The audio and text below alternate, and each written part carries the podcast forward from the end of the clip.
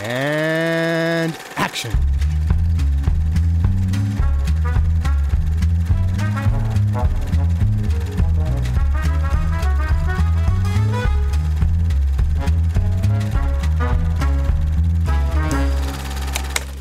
Hallo und herzlich willkommen zu Episode 6 von Directed by Hayao Miyazaki. Ich bin der Johannes und ich habe mit mir den Luke. Hallo. Und den Ted. Hallo. Hallo. Machen wir jetzt die ganze Episode im äh, Le Miserables-Style oder was? ja, bitte. Aber wir machen ja keinen, wir machen einen, ja, einen italienisch gethemten Film, deswegen. Allerdings. Äh, wir reden über Hayao Miyazakis sechsten Film. Alles gut, Ted? Ja. Mir sind die Kopfhörer fast aus dem Kopf gefallen. Aus dem Kopf. Aus dem Kopf. Aus dem Kopf gefallen. Äh, Porco Rosso. Oder im Original. Kurenai no Buta. Ja. Ich bin mir nicht sicher, ob man Kurenai nicht anders ausspricht. Kurenai, ja. Kurenai, keine Ahnung. Kurenai. Ich kenne mich nicht aus. Auf jeden Fall äh, handelt der Film, also spielt der Film in den 30er Jahren in Italien und äh, handelt von einem Veteranen aus dem Ersten Weltkrieg, der aussieht wie ein Schwein. Oder der ein Schwein ist, ein anthropomorphes Schwein. So ist Genau. Durch einen Fluch, wie man erfahr- erfährt im Laufe des Films. Ja. Aber wohl nicht näher drauf Aber man erfährt nie warum. G- G- Goddammit, das muss ich den Plot gerade nochmal zusammenkriegen. Ich habe den vor einem Tag geschaut. Ähm, Moment, also der hat Zwist mit Piraten. Die engagieren ein amerikanisches Fliegerass, äh, das ihn, das ihn runterschießt. Er Genau. muss dann sein äh, Flugzeug reparieren und äh, flüchtet nach Italien, wo er allerdings von der Polizei gesucht wird und beauftragt Yes. einen alten Freund, äh, der ihm dann, äh, dessen Tochter, äh, dessen Enkelin, ihm dann, Ja. Tochter? Enkelin, Enkelin. Enkelin, glaube ich. Oder Nichte. Eine Verwandte, eine junge Ja, äh, weibliche Verwandte von ihm, äh, baut dann ein Flugzeug, wie es die Welt noch nie gesehen hat. Ja, das beste Flugzeug aller Zeiten, damit er es mit diesem amerikanischen Fliegerass auf sich, äh, aufnehmen kann. So ist es. Im Duell. Während äh, in Italien der Faschismus regiert und nach und nach auch der Ja. Zweite Weltkrieg irgendwie ein bisschen aufzieht. Hat man so das Gefühl. Ja, kriegt man jetzt nicht viel davon ja, mit, es ist, es ist und bleibt im Hintergrund. ja, Ja. genau. Das ist, worum der Film handelt. Ich finde es merkwürdig, weil der Film, der Film fällt für mich echt aus den Miyazaki-Filmen, die wir bisher besprochen, raus, muss ich sagen. Ja. Vom, Vom, von allem irgendwie. ja. Vom Inhalt. ja, ja. Aber jetzt meine, meine Eingangsfrage, die möchte ich natürlich immer stellen. Kanntet ihr den Film davor schon? Nein. äh, ja, aber auch nur hazy. Also, es war ein weirder Film, den ich nicht nochmal angeschaut habe, bis ich ihn jetzt wieder angeschaut hatte. Okay. Vielleicht ein paar kleine Hintergründe, Trivia, die ich noch zu diesem Film habe zum Einstieg. Der Film war zuerst geplant als 45-minütiger In-Flight-Film für Japan Airlines und What? sollte eigentlich eine Komödie sein. Und dann sind die Jugoslawienkriege ausgebrochen und unter diesen Gesichtspunkten hat äh, Miyazaki sich dann äh, beschlossen, das ein bisschen dramatischer zu gestalten oder ein bisschen mehr halt weniger komödiantisch zu gestalten und einen Ja. vollen Film draus zu machen, Das erklärt sehr weil es ihm unangenehm war. Viel. Das erklärt sehr, sehr, sehr viel. hatte ich nämlich auch das Gefühl. Unter dem Hintergrund habe ich dann gedacht, ah ja, okay.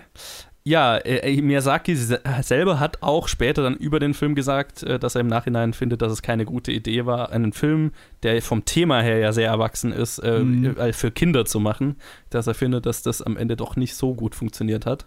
Und Ja, Miyazaki selber gefällt der französische Dub dieses Films tatsächlich besser als das japanische Original. Schön. Okay, Äh, krass. Random. Und ja, random. ähm, voll äh, random. Natürlich wieder, also wir, es spielt natürlich in, in, in Italien, es spielt offen in Italien und alles ist natürlich italienisch angehaucht, aber, also auch wieder europäisch, diesmal nicht mal, sogar nicht mal pseudo-europäisch, aber Porco Rossos Versteck, wo er sich immer aufhält, das ist tatsächlich basierend auf einem echten Strand, nämlich der Insel Vis oder wie auch immer man es ausspricht, in Kroatien. Ja, ja, d- das ist das, was mich überrascht hat, als ich den Film gesehen habe. Und zwar, es gibt eine kurze Szene ganz am Anfang, wo er dem Piraten folgen will und sein, dann seine Map auspackt. ja, Und ich habe halt dann die kroatische Küste entdeckt, witzig. weil die kroatischen Namen alle richtig dahingeschrieben oder teilweise richtig dahingeschrieben waren, zumindest mit den richtigen Lauten, mit J und Sch und Mhm. mit, mit den richtigen Buchstaben, wo ich, wo es mich zuerst gewundert hat, wie ich so, hä, ich dachte, ich bin in Italien. und dann viele kroatische Namen, halt Krk und all die ganzen Inselgruppen und so. Ich so, ah, okay, ja, da sind wir. ja. Und ich wusste sofort, wo ich bin. Ich so, okay. Genau, also er flieht dann ja auch nach Italien, so mehr oder weniger. Aber ja, das, ich äh, fand es auch lustig. Ist mir jetzt nicht aufgefallen, aber ich habe es dann eben in den Trivia gelesen.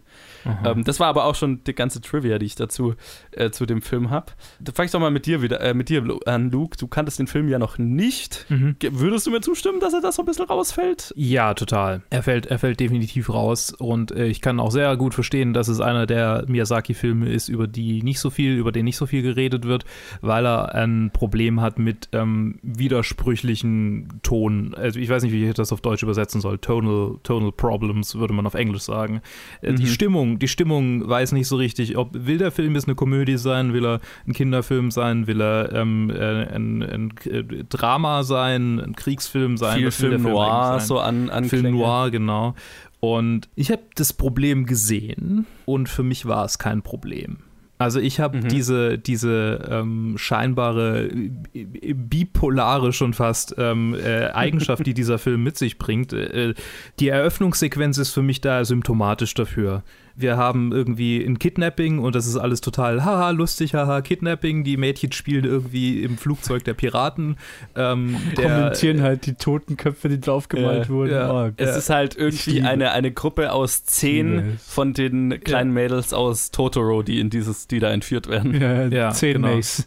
Dann die nächste Szene, er ist irgendwie im, äh, in der Bar und alles ist so wie in Casablanca einfach. Und das ist jetzt das, worauf ich hinaus will. 100%. Ja. Casablanca ist ein Film, der äh, mir persönlich unglaublich gut gefällt. Der ist vielleicht in meiner Top 10 aller meiner Lieblingsfilme. Und deshalb, weil er mich so sehr an Casablanca erinnert und an die Figuren aus Casablanca, äh, mochte ich den ganz arg. Überraschend, ich weiß. Okay. Ich muss auch sagen, mich hat es überhaupt nicht gestört. Also Okay. ich fand den Film, ich fand ihn gut wegen vielen Gründen, aber vor allem muss ich zustimmen, als du gesagt hast, dass Miyazaki denkt, dass er als Kinderfilm nicht funktioniert. Ja. Stimmt es. Ja. Mhm. Also ich kann mir nicht vorstellen, dass das viel ein, einem Kind gibt. Ja. Ja, Über, also, Außer halt irgendwie ein Protagonist, der aussieht wie ein Schwein und dann halt einige lustige Sequenzen. also wenn du so jung bist, dass du gar nichts checkst, einfach nur so, aha, Ja. Schweinchen. Ja, genau. Ja. Ansonsten, als Kinderfilm funktioniert er nicht, aber, Aber selbst dann, wenn, ne, wenn du es irgendwie das Schweinchen lustig findest, dann so diese Sequenzen wie zum Beispiel in der Bar, ja, die ist dann halt langweilig, weil da passiert stimmt. halt für ein Kind jetzt nichts so, ne? Genau. Ja. Ja, nee, also es, als Kinderfilm funktioniert er nicht, aber äh, mit den Schichten, die er halt hat, wenn man ihn als erwachsene Animation nur anschaut. Und selbst da hat er halt seine Probleme, weil er so nicht intendiert war. Mhm. Das heißt, weil er trotzdem halt ein bisschen hin und her springt vom Ton. Ist halt auch nicht Mhm. perfekt, aber für mich immer noch, jeder Aspekt hat, gibt mir immer noch genug, dass ich drüber hinwegsehe, über die Sprünge Mhm. und ihn trotzdem sehr gerne mag. Mal davon abgesehen, ich wollte gerade ein bisschen auf den englischen Cast wieder eingehen, weil Okay, wir haben ihn ja. alle auf, wieder auf Japanisch gesehen, oder? Nein, Äh, ja. ich habe ihn auf Englisch gesehen. Du hast ihn auf Ah. Englisch gesehen, also hast du hier. Ja. Du hattest Michael Keaton als Porco Rosso. Wow. Yes. Das ist interessant. Du hattest Carrie Elves als, als Curtis. Aha, Carrie so Elves, bekannt aus The Princess The Bride, Princess Bride. äh, Robin Hoods äh, Helden in Strumpfhosen Äh, und dem ersten Saw. Ah Der ja. Protagonist bei Robin Hood. Ja, ja. Ich, ich weiß. die Verbindung habe ich nie gemacht. Dann hast du das Duo von Tom Kenny und Bill Fargerbeck. Tom Kenny, SpongeBob, Phil Patrick. Ah. Brad Garrett war dabei und dann noch David Ogden Steers, der sehr viel Stimmen bei Disney Dub, nicht Dubs, bei, Okay. bei Disney Synchronsprechern halt gemacht hat. Ja. Ja, und äh, Susan Egan als Gina, die äh, Meg in äh, Hercules gesprochen hat. Das für mich, Ja, genau. das habe ich, das hab ich wiedererkannt, weil Hercules war ein prägender Film meiner Kindheit. Machen wir, machen wir 90er Disney-Serien äh, noch eine, eine Perspective Irgendwann draus. mal, klar, irgendwann mal. Da wäre ich ungefähr genauso verloren wie hier. Aber ja, das hat mich überrascht, weil ich habe nachgeschaut, ich so, oh, Michael Keaton, ich will sehen, wer sonst noch drin ist. Und Ja. dann so, haben sie wieder hier wieder ein paar größere Namen gehabt, Ja. die da drin waren. Vor allem Mhm. Michael Keaton war Porco Rosso ist nach Batman. Also er hat das gemacht, nachdem der ersten Burton Batman rauskam. Hat er Schön. gesagt, ja, Porco Rosso, ich mache es. Ah, du hast ihn auf Eng- Wie fandest du ihn auf Englisch? Wie fandest du Ich fand ihn gut. Ich fand, ich fand ihn, vielleicht kommt auch daher ähm, mein, mein, äh, die, die, die Verbindung zu Casablanca, die ich gezogen habe, weil es sich halt auch aufgrund der Stimmen irgendwie so angefühlt hat. Ja. So, ja. Und also ich, mich hat es nicht gestört. In keinem Moment, glaube ich. Ich habe ihn halt auch nicht anders gekriegt irgendwie. Also ich bin nicht an Mhm. eine japanische Version rangekommen, leider. Also sonst hätte ich ihn natürlich auf Japanisch angesehen, aber hm, ja. Ja. hatte ich jetzt nicht die Wahl dieses Mal.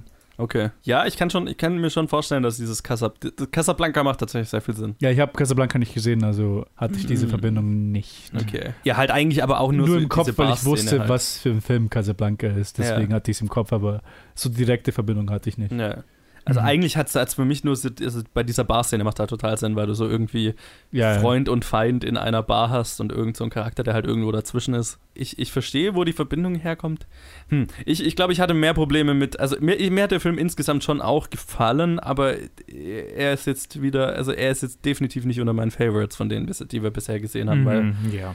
ähm, so diese, diese Schwankungen, die haben echt, die haben bei mir ganz, ganz stark dazu geführt, dass ich jetzt nie so eine richtige emotionale Verbindung zu dem Film irgendwie aufbauen konnte. Mhm. Also und auch ganz, ganz mir, mich schwer getan habe, jetzt mit dem Hauptcharakter mich irgendwie zu, keine Ahnung, irgendwie, irgendwie äh, zu identifizieren oder was weiß ich, also dem zu folgen. Also ich fand meistens die Neben, viele der Nebencharaktere weitaus interessanter Mhm. und, und hab eher, fand es eher so ein bisschen merkwürdig, diese Entscheidung, dass der Hauptcharakter A ein Schwein ist und halt durch irgendeinen Fluch und wir eigentlich nie erfahren, warum. Und es trägt auch irgendwie nicht zum Plot irgendwie gar nichts bei. Also Nee, also im Endeffekt ist es halt einfach nur, also ich hatte das Gefühl, das Einzige, was halt damit gemacht wird, ist am Ende dieser kleine Gag, wo über den Film hinweg sagt seine, seine Partnerin, die Fio, ja. die sagt, es ist so wie bei The Princess and the Frog, wo Ja. wenn ich dich küsse, dann verwandelst du dich hier zurück und dann am Ende des Films gibt es so einen kleinen Bussi Ja. und dann ist es nur für so eine Sekunde, ist der Curtis sein Rivale,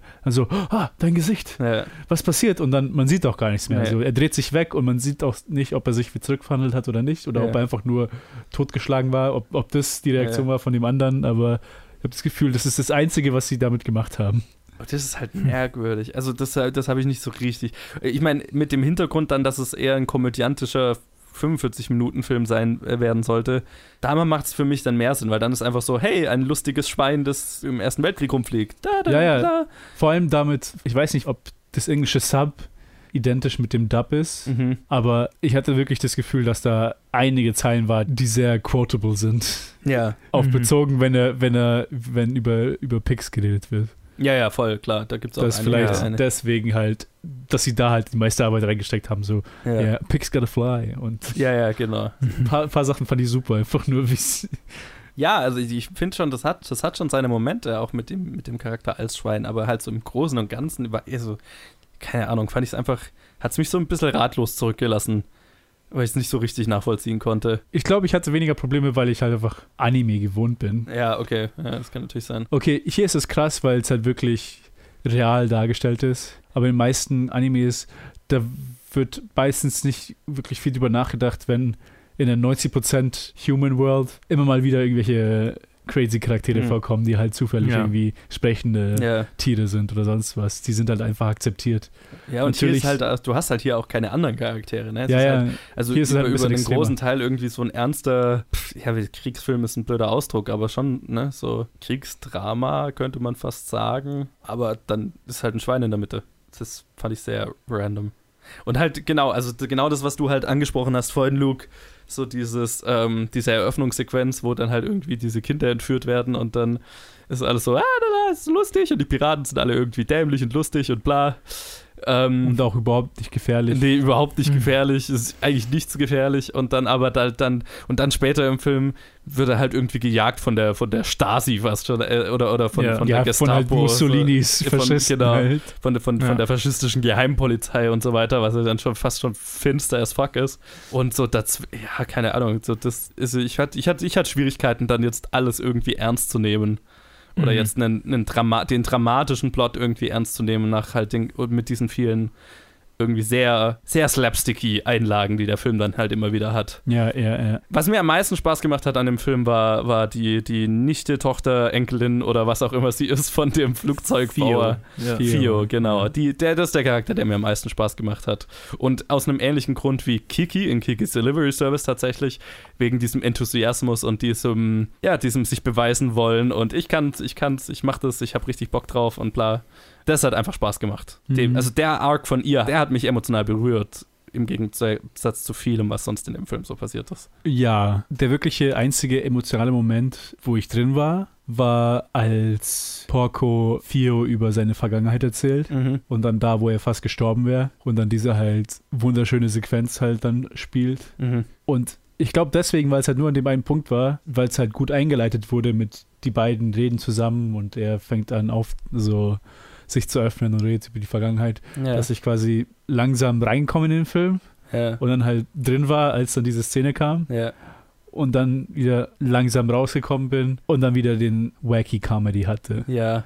Und bei mir hat's, war es mehr oder weniger smooth. Ich konnte da reinkommen für diese eine, weil das war die einzige wirklich emotionale Szene für mich. Mhm. Alles andere war halt, haben sie halt sonst überall Comedy halt reingepackt. Ja. Hm. Ja, das Und- war auch, finde find ich so der Grund, war- also ich hatte, ich hatte echt Schwierigkeiten mit dem Hauptcharakter Mhm. irgendwie, den, den irgendwie ernst zu nehmen. Weil er ein Schwein war oder? Nee, das war jetzt gar nicht mehr, das fand ich einfach nur weird, sondern Mhm. mehr so, naja, weil halt mit ihm so oft so Slapstick-Comedy-Einlagen gemacht würden und dann ist er wieder so der, fast der, der Film-Noir-Detektivcharakter, ne, so dieser hart rauchende, ähm, harte Typ, der sich dann halt irgendwie irgendwo hinhockt und, und sein Whisky säuft und so weiter und so Mhm. über, über, über sein hartes Leben äh, philosophiert. Ja. Äh, jetzt ganz extrem gesagt, aber so und so dazwischen irgendwie, äh, weiß ich nicht, ich, ich, mir wäre nicht so richtig klar, wie, wie ich mich jetzt mit ihm, also was ich mit über ihn fühlen soll. Der Film, der mich mehr interessiert hätte, wäre das er als Sidekick zu Fio gewesen, so, ne? Ja, verstehe ich. Also ich glaube, für, für mich ist der Charakter halt sehr facettenreich. Mhm. Ähm, klar ist es ein richtig brutaler Kontrast zwischen den slapsticky Momenten und dann den Momenten, wo er richtig earnest und irgendwie broody ist. Ja. Aber vielleicht habe ich das, vielleicht, also ich habe das so interpretiert. Die, ähm, die Tatsache, dass er ein Schwein ist im Vergleich zu diesen ganzen, also dass er ein anthropomorphes Schwein ist, soll einfach nur stilisieren, dass er ähm, äh, im Krieg geschädigt wurde, dass er, dass er an, ähm, an vielleicht äh, eine posttraumatische Störung Mhm, irgendwie mhm. hat, dass er, dass er quasi abseits lebt von, von dieser menschlichen Welt, dass er da nicht mehr klarkommt damit und dass er, dass er halt irgendwie in seiner eigenen Welt lebt Mhm. und tatsächlich quite literally ein, ein neues Wesen dadurch wurde.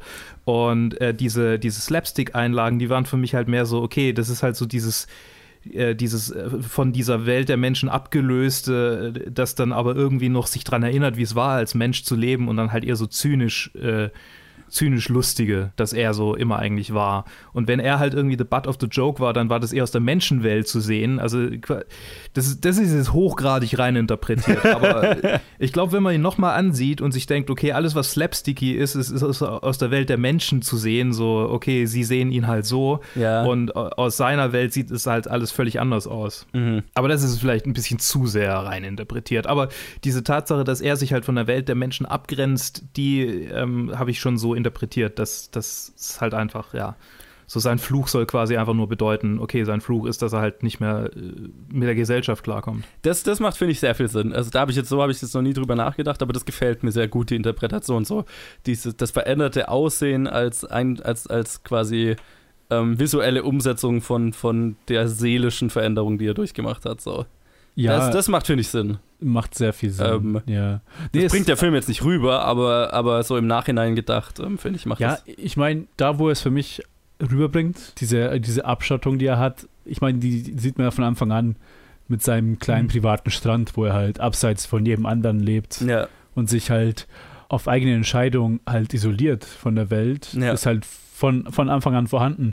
Aber vor allem halt zu seiner Beziehung mit Gina, mit der Besitzerin vom, von dem, von der Bar, von Mhm. dem Hotel, zeigt halt einfach nur, dass er halt schon so fern ist und so, so sich abschottet, dass er die Zuneigung von selbst den Leuten, die nah zu ihm sind, halt nicht akzeptieren kann. ja, Und dann vor allem Ja. halt bei der Frau, die halt sagt, dass sie ihn liebt und darauf wartet, dass er das realisiert und er das halt einfach nur durch die traumatische Erfahrung und durch seine extremen Schuldgefühle, dass sein Kamerad anstelle von ihm draufgegangen ist, Ja, dass er das einfach nicht akzeptieren kann und einfach nicht äh, so sehen kann, wie es ist, weil diese Nahtoderfahrung ihn halt komplett verändert hat. Ich meine, er geht ja darauf ein, dass, wieso bin ich nicht gestorben und er wäre geblieben, mhm. ihr Ja. Ex-Mann, also der Ex-Mann von Gina, der, weil er was zu leben hatte und er nicht. Er war ja nur ein jemand, der halt geflogen ist, Mhm. der sonst nichts hatte, Ja. keine Bindung zur Welt, keine Frau, keine Kinder, ja. nichts, wo er Verantwortung drüber hat. Also Ja. ich habe selber auch nicht, also bis jetzt der, bis es der Luke gesagt hat, habe ich habe ich es wirklich von dem Blickwinkel nicht direkt so gesehen, aber also es passt für mich, passt eigentlich fast perfekt halt rein, das als traumatische Änderung seines Selbst zu sehen, was Krieg mit einem macht, weil Krieg ist also mit das Schlimmste, was ein Mensch erleben kann. Und hm. vor allem der Erste Weltkrieg war, die er beide Weltkriege, aber auch der Erste Weltkrieg war halt ja. einfach nur zermürbend für die Seele in, ja. vielen, ja. in vielen Situationen. Ein sinnloses Schlachten. Genau. Ja. War der Erste Weltkrieg. Und da es auch nicht erklärt wird, wie das halt ist, kann ich, also ich sehe es halt jetzt, sehe ich diese Metapher halt wirklich sehr gut, dass das halt einfach eine Visualisierung seiner nicht mehr Integrierbarkeit in die Welt mhm. zeigt. Mhm. Oder halt vielleicht auch, wie er sich sieht, so, ne, als, als oder, wirklich ja, als etwas anderes, als etwas, ne, als weil er sich nicht mehr integrieren kann, ja, halt, genau. weil er einfach nicht, er sich er ist, er ist nicht mehr Teil der Welt, weil er zerstört ist. Ja, ja, voll. Und ich meine, das merkt man ja, wenn die Leute kommentieren ja nicht auf sein Aussehen. Nee, genau, ja, es wird, es ist ja, das, es ist halt wird, so. Das wird einfach akzeptiert, ob das jetzt die Leute sind, die ihn kennen im Hotel, in der Bar, ja oder ob das jetzt die ganzen weiblichen Verwandten sind von dem, von seinem alten Freund. Na, klar, er wird nicht drauf kommentieren, aber auch niemand, der da ist, ja. von den 100 Frauen der Familie dieses alten Mannes, hm. die ja. da arbeiten, keine gibt auch nur einen Kommentar auf das Aussehen.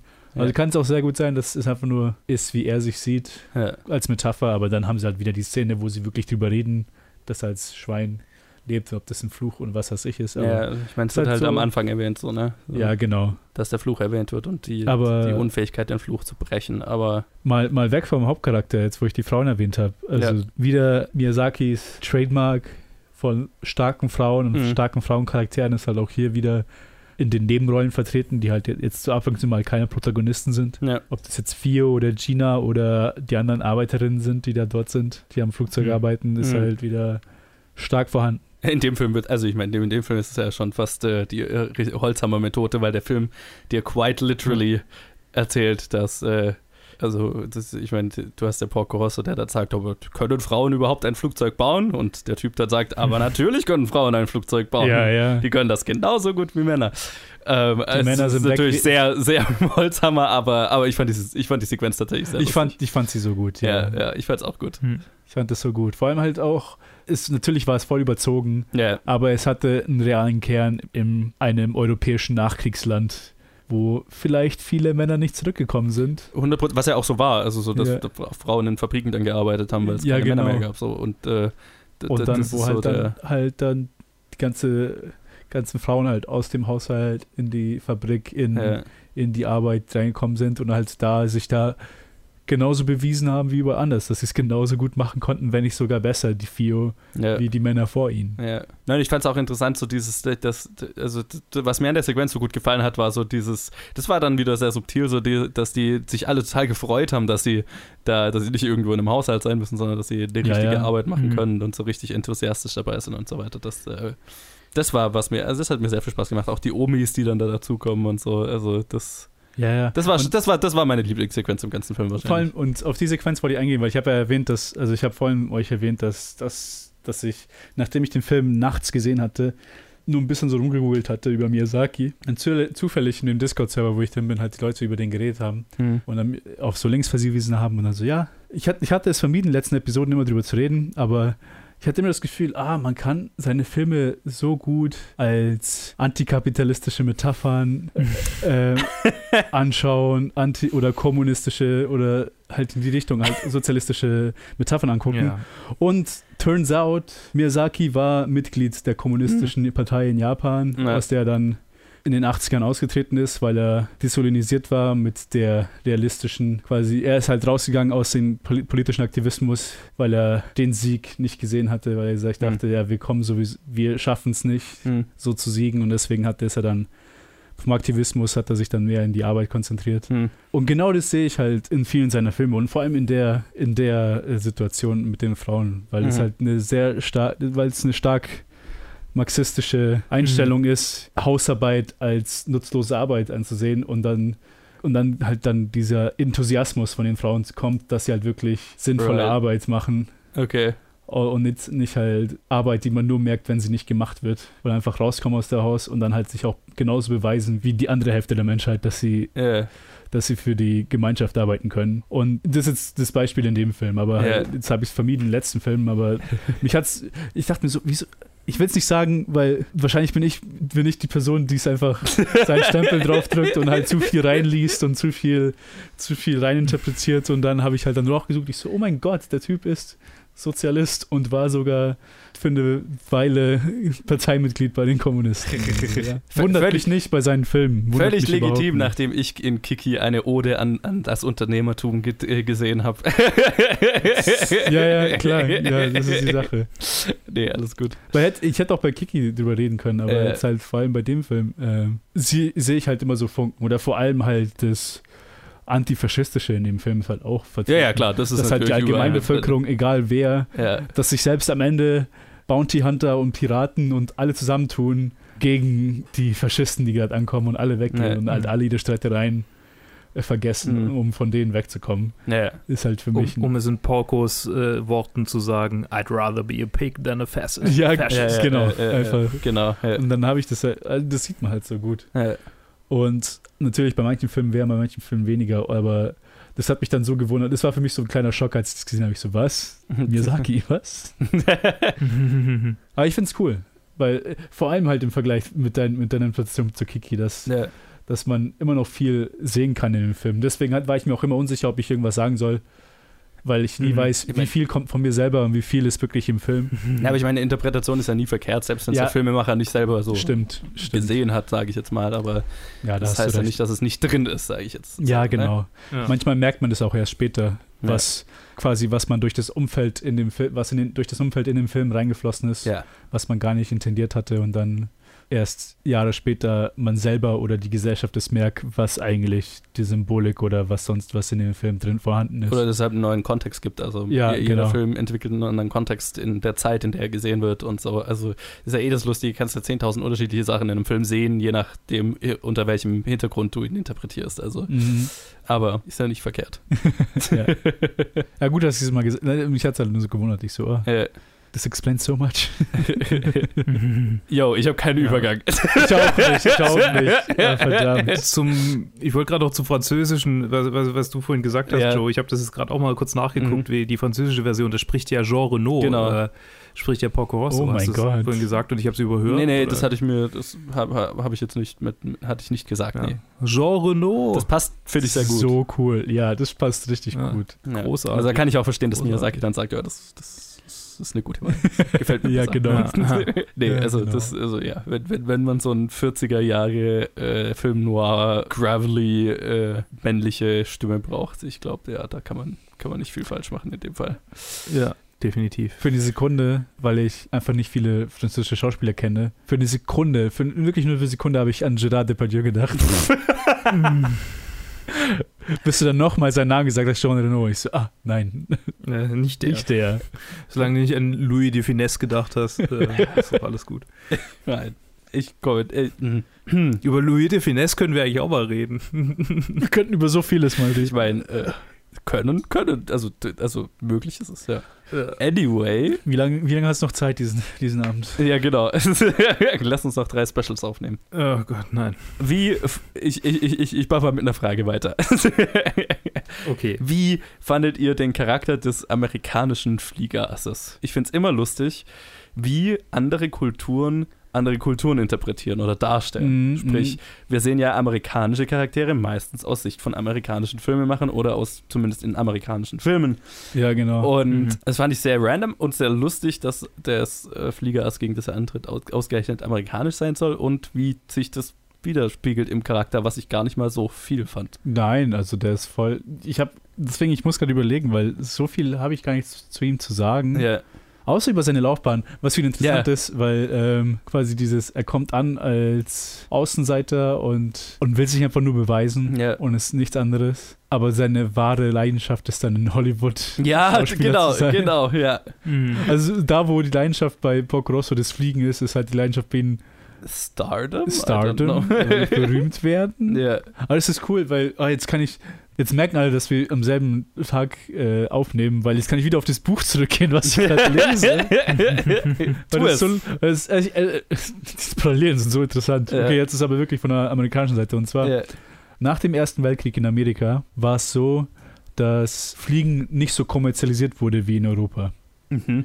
Und dass das we- deswegen oft äh, Piloten, als, wenn, als sie zurückgekommen sind, äh, Erste Weltkriegspiloten, Veteranen, dass sie einfach nur ihre Flieger genommen haben, von Stadt zu Stadt geflogen sind und den Leuten angeboten haben. Zahlt mir ein bisschen was und ich gebe euch für einen Dollar die Minute, fliege ich euch hier ein bisschen rum. Ach krass, okay. Und was dann passiert ist, ist, als dann die Amerikaner hinterhergekommen sind und auch Fliegen kommerzialisiert haben und diese Piloten einfach äh, das verbieten wollten, weil das, weil sie ja sichere Flüge verkaufen wollten Ja. und nicht irgendwie so reckless people, die einfach, einfach hin und her fliegen, wurde es halt verboten. Mhm. Und viele von diesen Typen sind in Hollywood gelandet als, Stunt, ne? als Mm. Stuntpiloten und haben halt dort halt, sind halt dort dann weitergeflogen. Also viele sind dann als Flieger sind in Hollywood gelandet. Das macht sehr viel Sinn. Ich führe mal diesen, diesen, äh, diesen, diese Ausschweifung mit einer weiteren Ausschweifung weiter. Okay, sehr gut. Habt, ke- kennt ihr den Howard Hawks, glaube ich, ein Howard Hawks Film, dieser mit diesen, äh, jetzt weiß ich, fällt mir der Name nicht mehr ein, aber das ist eben so ein Film, der im Ersten Weltkrieg spielt, wo ein Haufen auch Piloten beim Dreh gestorben sind, weil die echte Luftschlachten echt nachgespielt haben, weil man es nicht anders machen konnte und so. Scheiße. Äh, Falls ihr den Film The gehört. Aviator, das ist ein Scorsese-Film mit Leonardo DiCaprio in der Hauptrolle, Den kenne ich, ja. ähm, der, der das behandelt. oh, da, Von dem habe ich von dem habe ich gehört. Also, oft ja, gehört, aber ich habe ihn nie gesehen. Genau. Genau. Ich kenne den so gut, weil ich, ich habe das, äh, das Plakat habe ich Ja. vor mir, aber ich habe den Film nie gesehen. Den müsste ich jetzt auch mal wieder anschauen. Also, boah, ist ewig her, dass ich den gesehen habe, aber das ist mir so in Erinnerung geblieben. Das genau, ich glaube, es war Howard Hawks, der diesen Film gemacht hat, wo ein Haufen Leute gestorben sind, weil die mit ihren Flugzeugen dann echt abgestürzt sind und so ein Kack. Krass. Ähm, und es werden die Piloten gewesen sein, von denen du gerade geredet ja, hast. Deswegen ja, genau. ich das Die gerade halt lustig. so Erste Weltkriegsveteranen. ne? ja, genau. Und dann, als, dann habe ich Porco Rosso gesehen ich so, oh, das Ja. ist, ja, der will eigentlich nur, im Prinzip ist es nur eine lustige Anekdote, weil bei Porco Rosso ist es von der japanischen Sicht, Ja, hier ist es von der amerikanischen Sicht die Anekdote. ja. Und bei denen war es ja nicht äh, Star werden, sondern einfach nur, sie wollten weiterfliegen und Hollywood war die einzige Option, ja genau. als Pilot tätig zu sein, wenn du nicht Kommerzialflüge machen wolltest. Und dass sie halt da dann Stunt, Stuntflieger waren. Also es, von, deiner wurde, von denen wurde keiner ein Star. Die waren alle nur dann Stuntflieger, die oft draufgegangen sind. ja, damals war Filme machen noch gefährlicher. War gefährlich, ja. Damals hat man noch echte Munition verwendet. wenn ich mir Kurosawa-Filme anschaue und wenn so Pfeile halt auf jemanden draufgeschossen werden, ist halt einfach nur Mhm. what the fuck. ja, das, das ist halt, ja. Es wurde ziemlich viel Scheiße in der Vergangenheit äh, gemacht. Um, Alles für die also, Kunst. Habe ich auch mal so einen Artikel gelesen über die, über die krassesten äh, Sachen, die für einen Film gemacht wurden. Gab es ja auch mal so irgendeinen Film, wo eine richtige Seeschlacht in echt inszeniert ist, wo dann Leute auf Booten in echt verbrannt sind und so. Und, fuck? und, und so ein Scheiß. Und so dieses berühmte, wo für irgendeinen Western ein Haufen Pferde über eine echte Klippe gesch gescheucht wurden und so. Also wurde ziemlich viel abgefuckter Scheiß gemacht. Darüber reden wir heute nicht. Wir sind im Animationsbereich, wo keine echten Leute sterben müssen für den Film. Also, der Film übrigens heißt Höllenflieger oder Hells Angels im Original. Hells Angels, genau. Und 70, von den 70 Piloten, die äh, in dem Film äh, geflogen sind, sind drei gestorben. Genau, und das ist äh, Howard Hawks, oder? Howard Hughes. Äh, äh, Hugh, was? Wie? Howard Hughes, also H-U-G-H-E-S. Nicht, Hughes, wie man das- ja. Howard Hughes. Oh, okay, Hughes, dann habe ich so. Ja, ja. genau. Wie, wie, der, wie der Protagonist in Der Gigant aus dem All übrigens. Right. Und ich wusste, dass der, der Hauptcharakter von Aviator auf einer echten Person basiert und Howard Hughes heißt. Und ich habe immer gedacht, dass der Junge in Der Gigant aus dem All später Howard Hughes wird, was natürlich so rein chronologisch nicht hinhaut. Right. Aber das war mein Headcanon, als ich Gigant aus dem All gesehen habe. So, so viel zur geistigen Verfassung meines 15-jährigen Ichs oder 14-jährigen. Hells Angels. Ja, der hat ja auch mehrere so Fliegerfilme gemacht. Anyway, Aviator, guter Mhm. Film. Anyway, Porco Rosso, auch Porco guter Rosso. Film. Mal ansehen. Ich weiß gar nicht, wo wir waren mit dem Film. weiß auch nicht mehr. Ich will nur auch nur sagen, äh, nochmal zurück zu den Frauen, dass ich auch vor allem Gina und Fio als Charaktere gut finde. Und es, ja, man ja. hat dieses Klischee von, oh, sie sind Männermagneten und alle schmeißen sich vor die Füße. Na, zumindest bei Gina. Ja, bei Fio am Ende auch. Beim R, gut, klar. Ja. Aber Die Piraten dann, ja. das die Piraten halt. Und es wird halt als Gag gespielt. Und vor allem halt aber auf, auf eine Weise, wo weder Gia noch Fio Validierung benötigen oder wollen oder danach suchen, sondern einfach nur, sie kriegen das und Ja. ja, nee, das brauche ich nicht. Und keiner geht auch zu weit. Also alle sind so, alle schwärmen, keiner ergreift sie oder so. Hm. Natürlich ist da auch wieder vieles überzogen, weil es halt auch wieder auf Komik gespielt wird. Aber ich finde es auch wieder gut, wie halt die Frauen da, vor allem die beiden in dem Film gezeigt werden. Ja, ich meine, Gina ist ja so klassisch femme fatale mäßig. Femme fat- ja, genau. Auch das, auch das eben äh, sehr an Casablanca erinnernd oder Film noir, wie auch immer man es nimmt. Absolut. Nee, also ja, vier, wie gesagt, mein Lieblingscharakter im Film, hätte mir eher den Film aus ihrer Sicht gewünscht. Aber wie fandet ihr denn die Piraten? Mit, über die will ich nämlich nochmal kurz reden. Also allgemein, Ich Miyazaki steht auf Piraten. das haben wir inzwischen kapiert. Ja. Oh, zwei Sachen, über die ich noch reden will, aber das andere hebe ich mir auf. Äh, Piraten. Noch ein Element des Films, das für mich nicht so richtig gezündet hat, weil die so, ah, einerseits halt irgendwie goofy, nichtsnutz, irgendwas sind und dann aber irgendwie auch noch credible Antagonisten sein sollen und äh, aus dem bin ich nicht so richtig. Weiß nicht, das war, das war für mich so, das war für mich mehr so Cartoon, Cartoon-Figuren und das, Ja. das, ist so, das ist so die Art von Animationsfilm, die jetzt nicht so meins ist. Ja, ja, ich, ich verstehe vollkommen, was du meinst, aber nach der ersten Sequenz habe ich die Piraten einfach als das akzeptiert, als wie Miyazaki sie sieht, und zwar einfach nur als liebevolle Outcasts, die einfach nicht, nicht reinpassen, also nicht irgendwie arbeiten oder so, sondern einfach nur halt ihr, ihr das romantisierte Piratendasein in der Luft haben, statt auf dem Schiff. Natürlich in der Luft. Natürlich in der Luft. Und dann halt genauso wie bei Cast in the Sky, dass sie halt, wo sie vielleicht am Anfang so ein bisschen antagonistisch sind, Äh, aber bei Cast in the Sky zum Ende hin halt die liebevollen Kamerade, Kameraden werden. Aber halt hier bei Poco Rosso halt von, von vornherein einfach nicht ernst genommen werden und Ja. sie einfach nur so das. Sie sind halt der Comic Relief vom ganzen Film. ja, Also eine ganze Truppe statt eine Person. ja. Für mich sind die Piraten ein Symbol für die Leichtigkeit der vergangenen Tage, die geherrscht haben, bevor der Erste Weltkrieg ähm, alles verändert hat.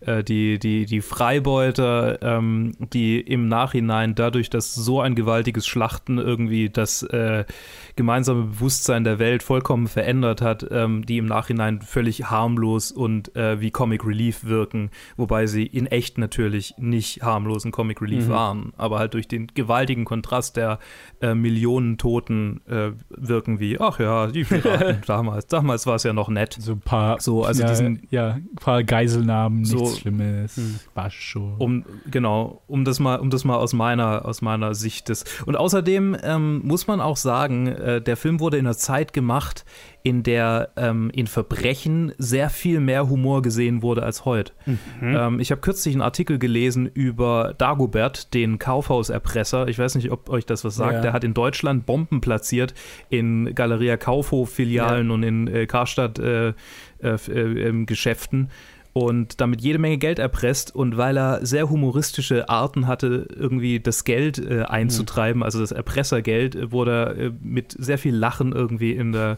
Allgemeinheit oder halt mit sehr viel Humor Ja. gesehen, was heute wahrscheinlich gar nicht mehr funktionieren Nee. würde, ähm, weil alles viel ernsthafter ist.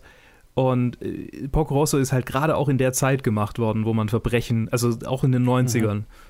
Und das, das ist nur für mich eine interessante Parallele, die mir jetzt so gerade eingefallen ist, weil ich den Artikel kürzlich Nee, es macht, es macht auf jeden Fall Sinn. Ich meine, Anfang der 90er, es gab Terroristen, es gab terroristische Aktionen auf der Welt, aber diesen extremen Kampf gegen den Terrorismus und diese extreme Sicht, wie die Gesellschaft drauf schaut, die nach 9-11 Ja, es ist ein vor 9-11-Film, Punkt. ist ja. ein vorne 9-11-Film. Das ist, das Ja. ist die Sache. Und dann halt, da kann man die Komik sehen. Und im. Endeffekt, die allgemeine Bevölkerung, die schert sich einen Dreck, wenn ein Riesenkonzern Geld zahlen muss. Mhm. Es geht ja nicht bei denen aus der Tasche raus oder so. Das Nee. heißt, das, da, das kann man ja auch ein Stück weit noch komik, komisch sehen, weil es Mhm. halt nur diese Firmen sind, die halt erpresst werden und nicht irgendwie Leben auf dem, auf dem Spiel stehen oder so. Deswegen war es ja auch in dem Film nicht. In diesem Film, da, da gibt es kein, gibt's keine Lebensgefahr. Deswegen ist halt nee, alles, alles nur nee, Comic ist Relief. ja so.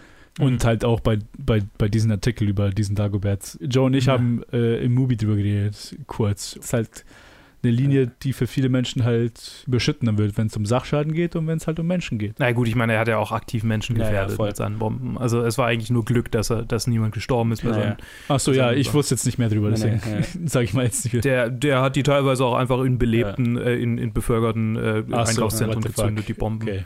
Und es ist nur zufälligerweise niemand Ja. gestorben, aber Leute Habe ich, hab ich, hab also. ich bis heute nie verstanden, warum Leute den irgendwie geil fanden. Okay, das wusste ich nicht. Also- ich dachte, das wäre einfach nur so, ja, ich, ja, ich das mach ist halt, Sachschaden. Weil der ist ja Also- immer noch, also der, der ich kann nur den, ich noch, kann nur den Ja. Artikel empfehlen, der ist, äh, ja, ja, der lebt noch.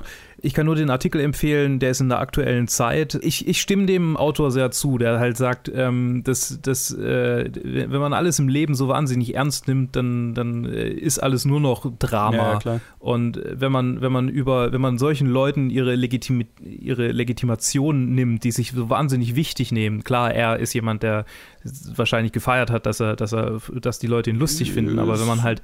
Bin ich mir ziemlich sicher. Ja. Das, das ist so wie wenn man, das ist so wie wenn man, das ist so wie wenn man irgendwie, ach, jetzt, jetzt ich schweife zu sehr ab, aber wenn man irgendwie Witze über Faschismus Mhm. macht. Ist ja auch, Faschismus ist was Furchtbares und, und unglaublich Ernstzunehmendes, aber wenn man Witze drüber macht, nimmt man ihm seine Ja, Legitimation, aber nur wenn man die richtigen Witze Ja, drüber genau. macht.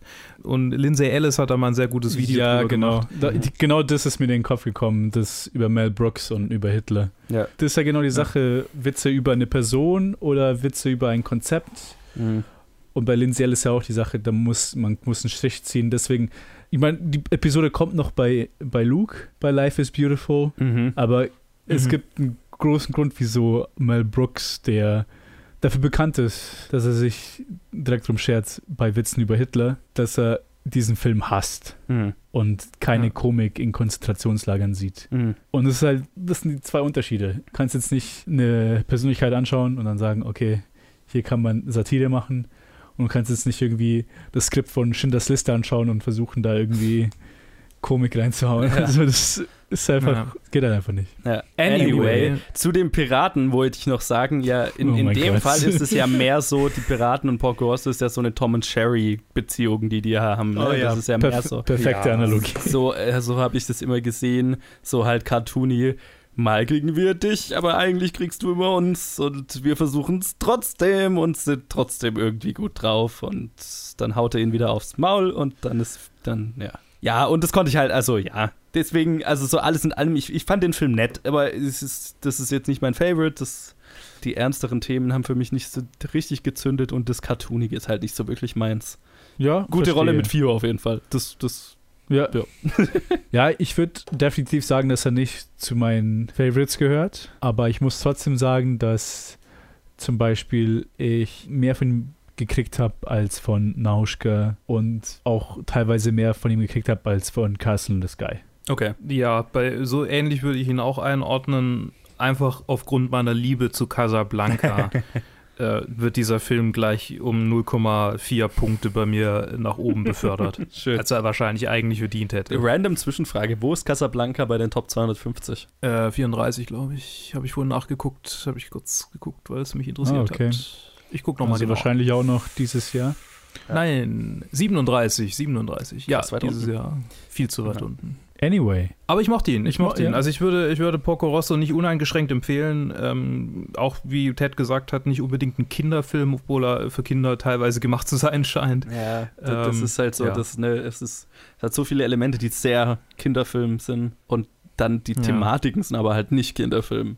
Hm. Und äh, ich weiß, Aber ich, ich sag mal, mit meinem 14-jährigen Cousin würde ich den auf jeden sure, Fall ja, ansehen. ja. Und ich glaube, wenn man da jetzt ein Kind dabei hat, während man ihn sich anschaut, dann wird das Kind jetzt auch nicht traumatisiert oder so, sondern es wird halt mit den Nee. Piraten Spaß haben ja, ja. und mehr Genau. halt aber dann halt auch nicht, ne? Und dann halt gelangweilt sein bei Ja, anderen klar. Szenen Ja, und dann genau. wieder später Spaß haben. Ja. Mixed Also- Bag, Mixed Bag. Ja, für mich halt mixed, aber definitiv auf der positiven Seite. Ja. Und wahrscheinlich ein Film, den ich mir mehr oder weniger bald nochmal anschauen werde. Einfach nur um. Mich, ich will, ich will ihn nochmal rea evaluieren, nachdem wir jetzt drüber gesprochen haben. Fuck, eine Szene, die ich völlig vergessen habe, über die ich noch reden wollte, ist die, äh, die, die Pilotenhimmel-Szene. Ja, die habe ich ja erwähnt. Ich habe mich jetzt gewundert, dass keiner kommentiert hat. Ja, kacke, die wollte ich die ganze Zeit auch ansprechen. Ganz kurz. Das war ja wahrscheinlich Boah, die, die, die abgefahrenste Szene so des Films und äh, die fand ich thematisch auch sehr Ja. schön. Ja, ja, extrem. Das, ich habe ja gemeint, die emotional, also die emotionale Szene Ja. im Film. Und da Und- war ich auch vollkommen drin dann. Und da habe ich mir so gedacht, ja, so sieht Miyazaki den Himmel, das ist mir klar. Mhm. Kleiner Flugfetischist. Aber äh, ja, nee, äh, fand, Ja. ich, fand ich, also war schön. Ja, So, super. wollte ich nur noch schnell erwähnen. Ja, nee, aber der- die ganze Ja. Szene, die, die Melancholie, halt vor allem halt mit dem Intro, wo er halt dann nachts das erzählt, Mhm. bevor sie schlafen geht und dann die Atmosphäre, die halt da, da geschaffen wird. Ah ja, zum Intro wollte ich noch sagen, ähm, die, die, der Opening Crawl, der ist ja in äh, acht, ich habe es vorhin irgendwo gesehen, aber jetzt finde ich es nicht mehr, in acht verschiedenen Sprachen. Boah, fand ich total verwirrend. Oh ja, den auf, fand ich äh, cool. Weil ich fand's cool, aber voll zuerst habe ich nicht so Ja. aufgepasst, nachdem das Studio Ghibli-Logo kam. ist sind die Sprachen der Hauptparteien des Ersten Weltkriegs. Oh, Übrigens. Cool. Wobei Türkisch war nicht dabei, also vielleicht, Mhm. ja, also so habe ich es mir zumindest dann zusammengereimt. Kann sein, ich habe hab nicht wirklich aufgepasst. Ich habe das Englische gelesen und dann fand ich es lustig, dass das Deutsche nochmal jetzt noch mal ein halben Stück extra Ja. gebraucht hat. Ich so, ja, natürlich. Ja, Die deutsche Sinn. Sprache braucht ein bisschen mehr Platz. Ja. Ich, ich fand es anstrengend, Ja. weil ich halt zwei von den Sprachen verstanden habe und dann die ganze Zeit, bis ich dann mich auf eine festgelegt habe, die ich lese, waren schon irgendwie zwei Sätze rum oder so. Ja, Aber, ja. Anyway. ich würde mal sagen, so viel haben wir zu sagen zu Porco Rosso. Ich glaube, wir sind jetzt ungefähr Yes. bei, bei der Halbzeit. Wir haben jetzt, jetzt Ja. kommen noch fünf Filme, Es kommen noch fünf Filme. Das heißt, jetzt haben wir über den sechsten geredet, fünf Filme kommen noch. Ja. Wie fühlst du dich bis jetzt über, die, über Miyazaki? Überwiegend sehr gut. Ich, ich kann verstehen, was der ganze Hype ist, wobei ich fast mehr gespannt bin auf das, was noch kommt. Also wirklich in Totoro habe ich wirklich einen neuen, einen neuen Favorite äh, gefunden, den ich wirklich sehr, sehr gemocht habe. Und Kiki auch. Aber ich bin tatsächlich gespannt, weil das wollte ich jetzt sagen. Die nächsten zwei Filme sind so die, naja, sagen wir mal, von dem Level an Zeug, das ich über Filme von ihm gehört habe, sind die nächsten zwei Filme nach meinem Gefühl seine bekanntesten. Das ist Genau, richtig, äh, ja. Prinzessin Mononoke und Chihiros Reise ins Zauberland. Das sind so, die kennt irgendwie jeder, das hat jeder schon mal gesehen. Die waren, die sind ständig irgendwo oder waren eine Zeit lang überall. Definitiv. sind beide in den Top 250 relativ weit Genau. oben. Ähm, deswegen so, ich bin, ich bin, und ich habe von beiden noch keinen Frame-Film gesehen, deswegen, da bin ich echt gespannt, die nächsten zwei an, anzufangen. Oh, das wird cool, ja. Naja, deswegen Teaser auf die nächsten zwei Episoden. da, ich glaube, danach kann ich mehr sagen, wie ich, wie ich über Miyazaki so im Ganzen, weil ich denke mir die ganze Zeit, ah, aber seine bekanntesten Filme kommen ja noch. Aber, aber ja, nee, also so, ähm, ja, drei, also drei Filme, die mir richtig gut gefallen haben, so bisher. Und, und drei, die, die ich, ja, die, die- also ich war keiner dabei, die, die ich schlecht fand, deswegen. Mhm. Ja, ja und wie, wie, wie steht ihr denn? Also ich meine, wenn wir, wenn wir hier ein Midway, ein Midway Feed, ein Midway äh, Fazit machen, dann, dann machen wir es gleich richtig, oder? Ja, bei mir ist halt so, dass ich viele von denen nicht öfter gesehen hatte. Also Mhm. Kiki und Porco Rosso, Nauschka und Cass. Äh, Im Prinzip habe ich nur Totoro öfter gesehen, Mhm. immer mal wieder. Alle anderen waren halt die nicht bekannteren Filme von ihnen. ja. Die habe ich dann nicht wiederholt. Ich glaube, den ich am meisten gesehen habe, ist der nächste, ist Mononoke. Mhm. Und ich war wieder positiv überrascht, weil so sehr ich sie hazy im, im Erinnerung hatte, dass ich sie gemocht habe oder vielleicht weniger als die, die ich kenne, sie jetzt nochmal alle gesehen zu haben, ist einfach nur, Alter, ich fand's ja, jeder von diesen Filmen hat ein gewisses Etwas. Mhm. Und ich habe gemerkt, ich mag seine kleinen Stories um einiges lieber als seine älteren Epics, die er versucht hat. Ob das Mhm. jetzt, Nausch, ob jetzt Nauschka und Castle in the Sky. Und ich fand es auch cool, Cagliostro das erste Mal zu sehen Mhm. weil ich sein, sein Take auf Tintin, auf Tim und Struppi zu sehen, Ja. fand ich super cool. Und ich bin einfach positiv überrascht, dass ich eigentlich, je mehr ich von ihm sehe, noch positiver über ihn denke. Obwohl ich vieles, bis auf Cagliostro, alles zum Minimum zweiten Mal sehe. Mhm. Ich bin froh, dass ich überhaupt mal einige von den älteren Filmen zu sehen bekommen Mhm. habe. Äh, also gerade Cagliostro und Schloss im Himmel und auch Kikis kleiner Lieferservice und auch Porco Rosso. Also ich habe eigentlich nur Totoro vorher schon mal und Nauschka Mhm. natürlich vorher schon mal gesehen. Äh, und Totoro ja nur so, also hatte ich ja auch nicht mehr so hundertprozentig alles in Erinnerung. Also war auch schon länger her. Äh, von daher, ja, ich bin auch sehr froh, dass ich jetzt einen Grund habe, die alle mal anzusehen, nachdem ich mich irgendwie als Anime-Fan immer ein bisschen schlecht gefühlt habe, dass ich die gar nicht alle gesehen habe. Man kann schon fast nicht sagen, so, ja, also ich habe, äh, das habe ich nicht gesehen und ah, das habe ich auch nicht gesehen. Was, wie kannst So wie wenn man als irgendwie, weiß nicht, Film, generell Filmfan sagt, ja, Star Wars, also habe ich auch nicht Ja. alle gesehen oder habe ich gar nicht gesehen. So. Und je mehr ich mich damit beschäftige, wie diese Filme gemacht sind, desto mehr Respekt habe ich vor den Leuten, die da, ähm, die da äh, sich hingegeben haben, solche Filme zu produzieren.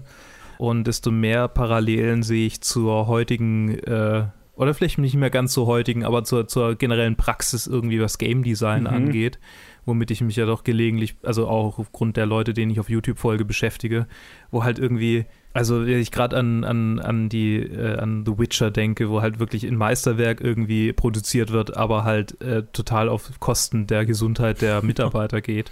Und da frage ich mich halt immer, okay, ähm, kann man solche Meisterwerke produzieren, ohne dass da irgendwie Leute drunter leiden, also viele Leute drunter leiden oder ist das miteinander verknüpft? Das ist so eine ähnliche Frage, die ich mir auch manchmal bei Kinski-Filmen stelle. Und je weiter ich irgendwie in dieses Vermächtnis von Miyazaki vordringe, desto mehr denke ich mir, okay, das ist vielleicht einfach eine veraltete Art, Filme zu machen und vielleicht wird das einfach nicht mehr gehen in, nächster, in den nächsten Jahrzehnten, in Jahrhunderten, wer weiß. Und das stimmt mich einerseits traurig, aber andererseits auch irgendwie hoffnungsvoll, dass äh, zumindest mal arbeitsrechtlich vielleicht sich so weltweit äh, was tut. Naja, ich meine, äh, also, also ich glaube, Film allgemein ist ein Filmproduktion allgemein ist immer schnell dabei, dass es an die, also dass Leute, dass die Gesundheit von Leuten drunter leidet, einfach weil, also selbst wenn du jetzt einen, einen, einen Live-Action-Film drehst, ist einfach, da machst du trotzdem zwölf, also ein normaler Drehtag hat zwölf Stunden, 14, ja, ja. 16 Stunden Tage sind nicht ungewöhnlich und das dann irgendwie vier was, Wochen am Stück oder was so. Halt das ist halt, was halt nicht okay ist.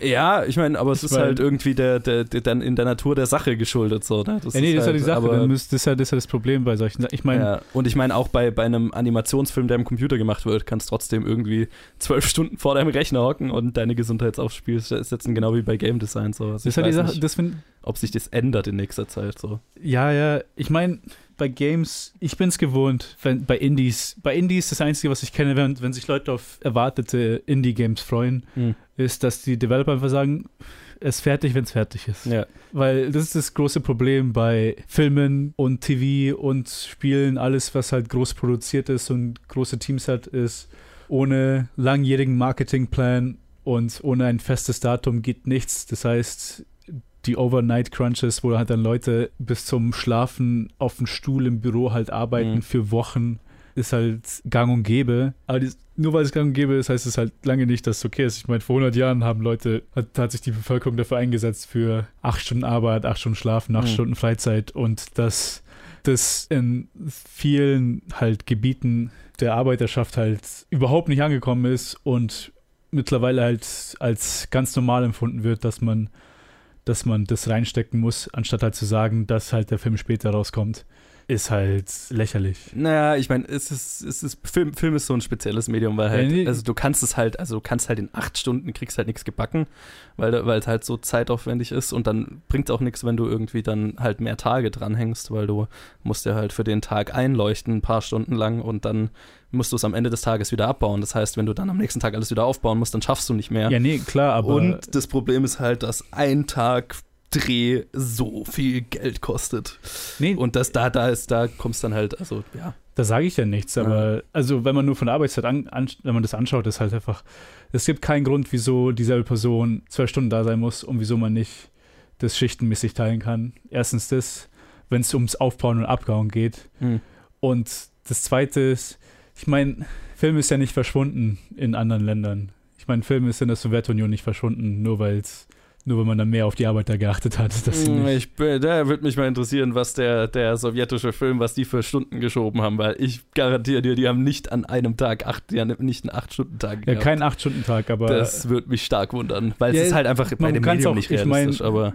Mich, ich, ich werde mich vielleicht mal daran angucken, um zu sehen, was ja. da, wie vergleichbar 70er Sowjetunion, 70er USA sind, 70er Hollywood. Ja. Aber die Sache ist, man darf sich nicht so festreiten in, man kann es nicht ändern. Nee, nee, das stimmt und es ist ja auch so, ähm, ich, ich habe das ja auch schon gemacht, Diese ich habe ja auch schon an Projekten irgendwie 16, 17 Stunden Schichten gemacht und das aber immer freiwillig. Also ich, ich bin da voll, äh, das, das, ist ja auch nichts, was man dauernd machen sollte und das hat bisher jeder, mit dem ich zu tun hatte, ist es auch immer, wird immer sehr darauf geachtet, dass es nicht sein muss. Manchmal muss es halt sein und in allen Fällen, wo ich es gemacht habe, war es immer freiwillig, weil ich es mhm. halt perfekt machen wollte. Und dann ist es aber auch kein Problem, weil es mir ja Spaß macht.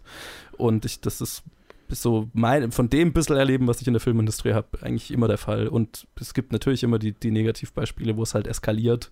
Ja, ja. Bei Film ist halt so, du arbeitest am Projekt irgendwie sechs Wochen und dann hast du da halt, machst nichts anderes, 24-7 und dann hast du halt wieder Freizeit. Ewig.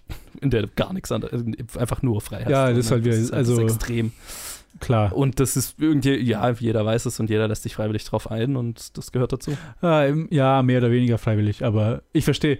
Ja. Aber eigentlich, worauf was ich zurückkommen wollte, jetzt, nachdem wir diese Ausschweifung hatten. Ich weiß nicht, ist, wie viel dass ich davon in der Episode lasse, aber.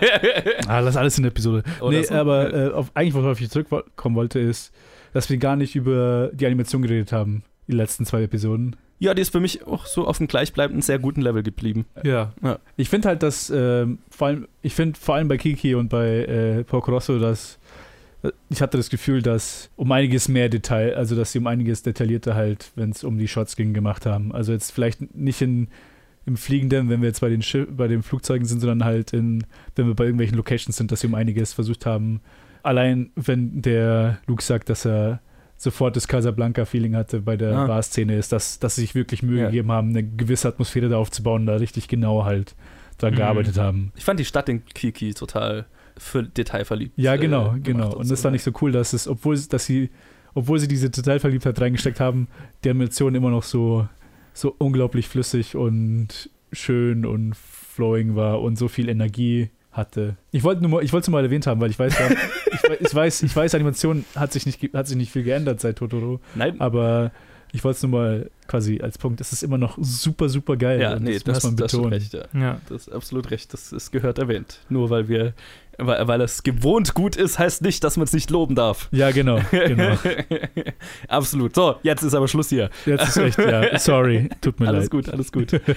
Wie fandet ihr Porco Rosso? Schreibt uns auf Facebook, Twitter ähm, oder E-Mail an planetfilmgeek.gmail.com. Liked uns da, wo ihr uns hört, gebt uns ein 5-Sterne-Review und so weiter, empfehlt uns weiter. Das hilft uns sehr viel weiter. Und dann, äh, Vor allem meinem schwachen Ego. ja, Luke's, also für Lukes Ego müsst ihr, müsst ihr eigentlich äh, ja, ordentlich Likes und 5-Sterne-Reviews verteilen. Sonst äh, ist der arme Mann so traurig. Ja, Sonst muss ich weinen. Ja. und das wollen wir doch, das will doch keiner von uns, oder Leute? Nee, das will niemand. Ja. Will Doch keiner den Luke zum Heulen bringen. Nein. So, bis nächste Episode. Ciao. Ciao. Tschüss.